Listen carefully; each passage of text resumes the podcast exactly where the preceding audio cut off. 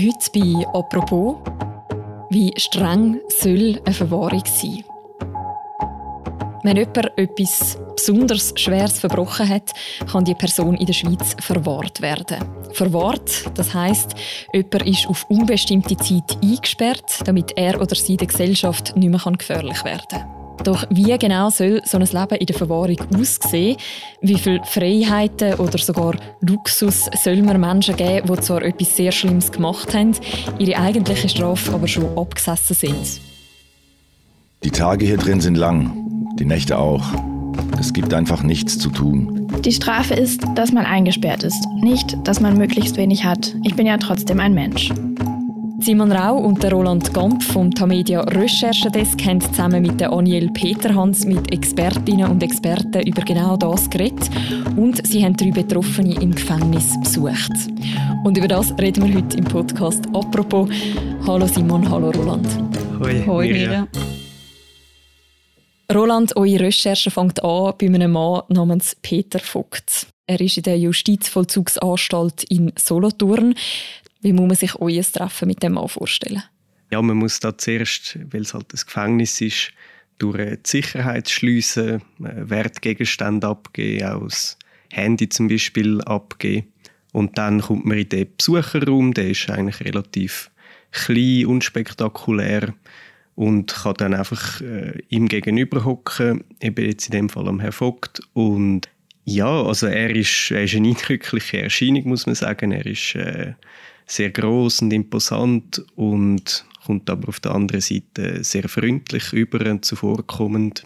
Und ja, man muss ihm eigentlich nicht viele Fragen stellen. Er, er redet dann gerade drauf los und kommt so richtig in einen Redefluss rein. Ich nehme mal an, weil er eben halt verwahrt ist und nicht viele Leute hat, sonst, um sich austauschen. Ja.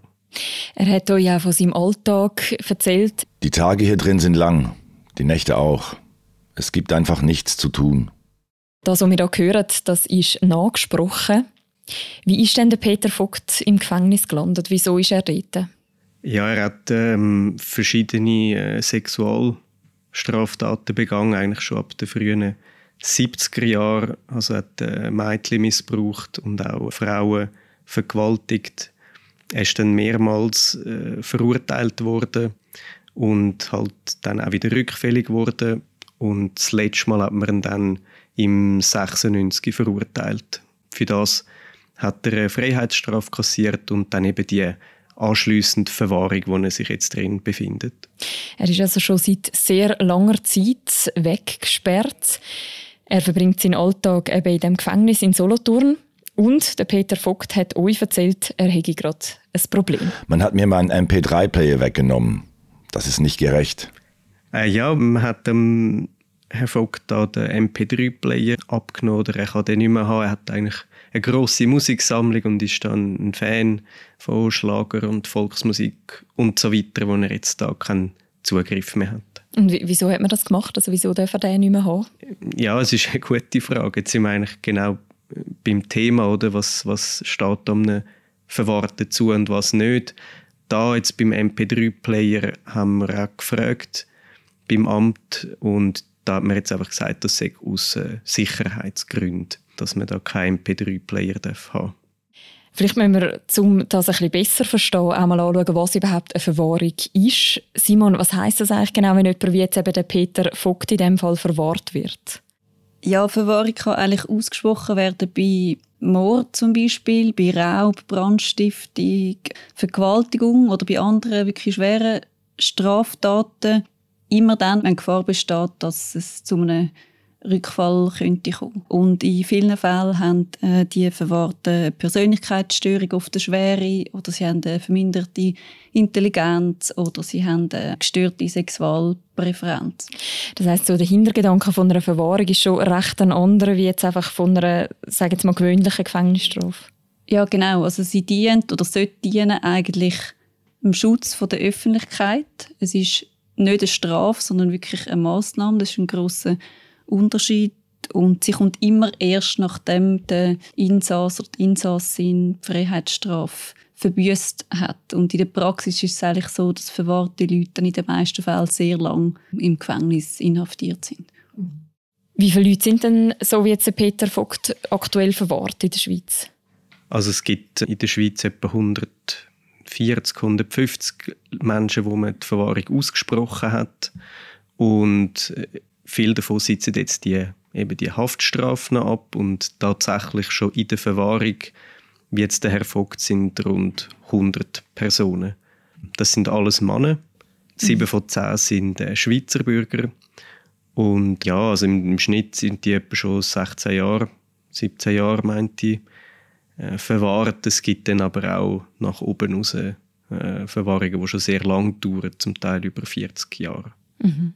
Gibt es denn eine Möglichkeit, wenn man in so einer Verwahrung ist, um da wieder rauszukommen?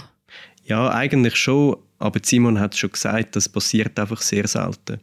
Also eigentlich tut man jedes Jahr prüfen, ist jetzt der Mensch wirklich noch Rückfall gefährdet, ist er noch eine Gefahr für die Gesellschaft.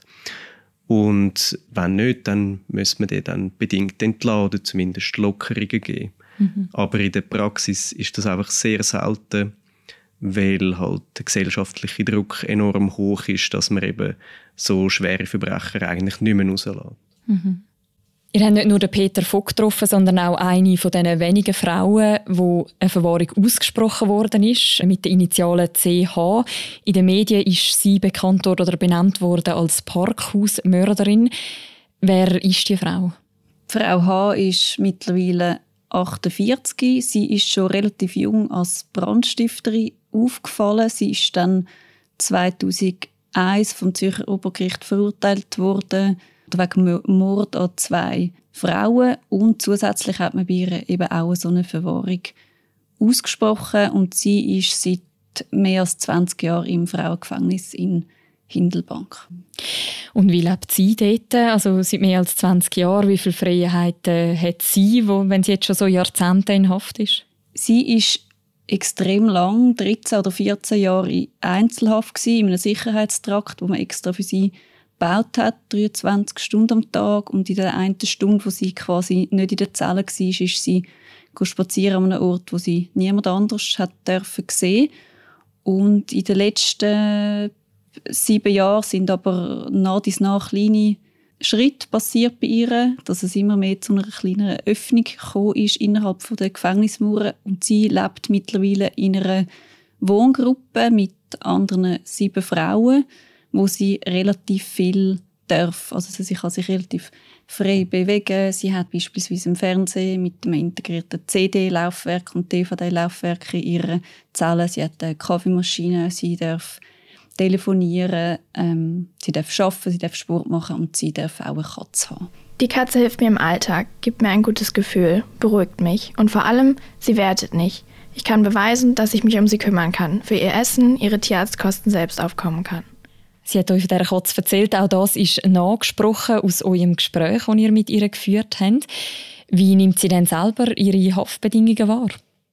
Ja, ich glaube, sie ist wie froh um all die Freiheiten, die sie mittlerweile hat im Vergleich zu früher. Also sie ist ähm, sich extrem bewusst, was das für einen Unterschied macht, dass sie zum Beispiel heute das Fenster öffnen darf. Das hat sie früher nicht dürfen. Oder eben die Katze zum Beispiel ähm, Sie, sie ist extrem froh um die Sportmöglichkeiten. Sie würde sehr gerne Lehre machen innerhalb von der Anstalt beziehungsweise Anlehre. Das wäre ihr grosses Anliegen. Das ist etwas, was sie im Moment noch nicht hat dürfen. Sie würde sehr gerne reiten. Eine Reittherapie wäre so etwas, was sie gerne machen würde. Und wenn sie jetzt natürlich könnte wünschen, dann würde sie einfach gerne mal raus, wie andere Frauen, die, das, die Urlaub haben, die ihr dann erzählen, dass sie irgendwie ein Bier sind, trinken und das kann sie halt nicht. Und sie hat gesagt, sie würde sehr gerne in dem Mikro all die Joghurtsorten probieren, wo sie halt in der Werbung amig sieht im Fernsehen, aber es mhm. einfach nicht weiß, wie es wirklich ist, weil sie halt immer drin ist. Die Strafe ist, dass man eingesperrt ist, nicht, dass man möglichst wenig hat. Ich bin ja trotzdem ein Mensch.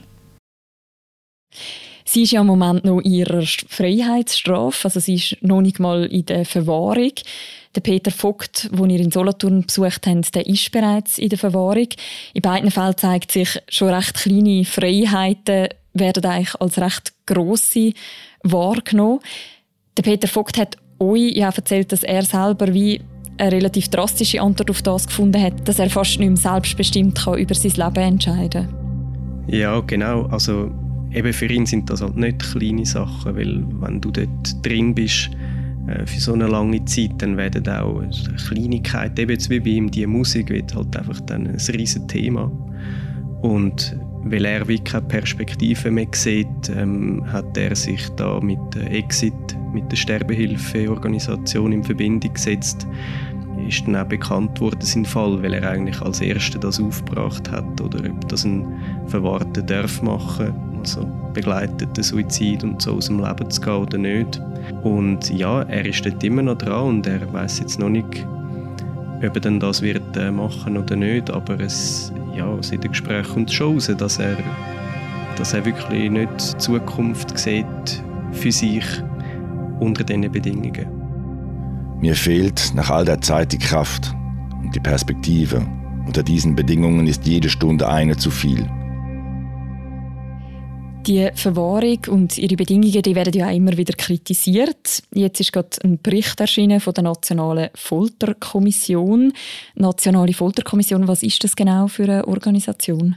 Ja, die Folterkommission ist ein nationales ähm, Expertengremium, eingesetzt vom Bundesrat, aber schafft Behörden unabhängig und die überprüfen eigentlich verschiedene Einrichtungen, wo die Freiheit eingeschränkt wird. Also Untersuchungsgefängnis, Gefängnis, aber auch zum Beispiel Asylzentren oder Polizeiposten.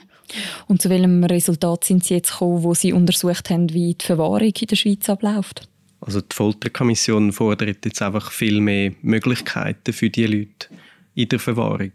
Sie kritisiert eigentlich genau das, dass wenn man ja in der Verwahrung ist, dass man dann die Strafe schon abgesessen hat.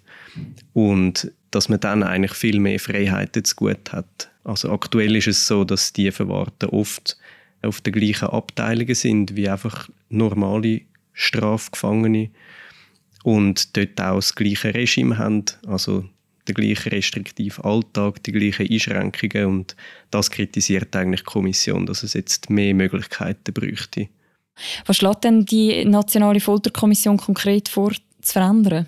Also es geht zum einen um äh, Zellen, die sollten dann grösser sein und man sollte zum Beispiel die Verwahrten auch nicht mehr eingeschliessen über Nacht, sondern dass die Zellen einfach offen steht.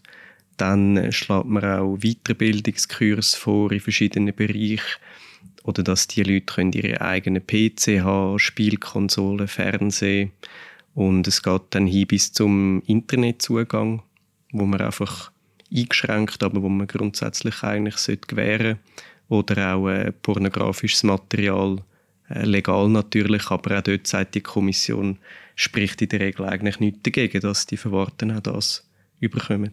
Mhm. Das wären ja quasi die Möglichkeiten, die sie im Alltag wieder dazu bekämen. Aber gibt es dann auch andere Möglichkeiten, um die Leute unterzubringen? Also man könnte, das schlägt auch die Kommission vor, so Spezialabteilungen machen, eben nur für Verwahrte, wo du dann äh, getrennt bist von eben den Leuten, die noch ihre Strafe absitzen, wo man dann halt die neuen Möglichkeiten können schaffen können. Also auch baulich, wie gesagt, größere Zahlen machen, aber auch sonst weitere Möglichkeiten geben, wie eben eigene Fernsehzimmer. Äh, das gibt es schon. In Solothurn gibt es eine Abteilung, wo nur Verwahrte drin sind. Äh, die ersten Rückmeldungen dort sind eigentlich positiv. Das Problem ist halt, es gibt nur sechs Plätze und die sind voll.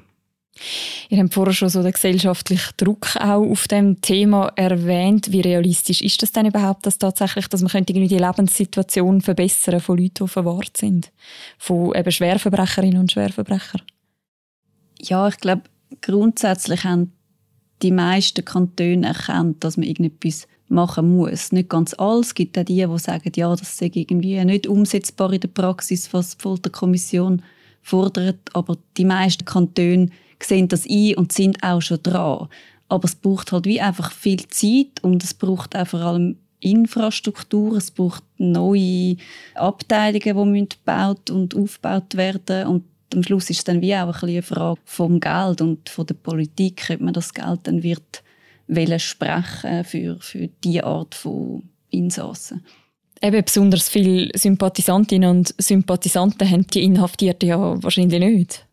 Ja, das ist so und das ist zu einem gewissen Grad natürlich auch verständlich, weil diese Leute haben wirklich sehr, sehr schwere Straftaten begangen und sehr viel Leid bei Opfern und Angehörigen ausgelöst. Das ist wie ein, ein, ein, Fakt, das ist ja so und das kann ich auch nachvollziehen. Aber ein Fakt ist halt auch, dass einfach das Gesetz das nicht so vorgesehen hat, sondern die Leute in der Verwahrung haben ihre Strafe abgesessen und man muss sie und man darf sie nicht mehr weiter bestrafen. Man muss sie einfach noch sichern, man muss quasi die Öffentlichkeit schützen vor, vor ihnen und ja, es sind wie Grundrechte und die Leute haben die Grundrechte zu gut wie wir auch, einfach innerhalb von, von dieser Sicherung. Aber ja, wenn die Politik und halt auch die Bürger die langen Strafen äh, verlangen, muss man wie im Gegenzug sagen, ja gut, wenn man die Leute so lange reinbehalten, dann muss man es für sie so angenehm wie möglich machen, weil sonst verstoßt man einfach gegen das Gesetz.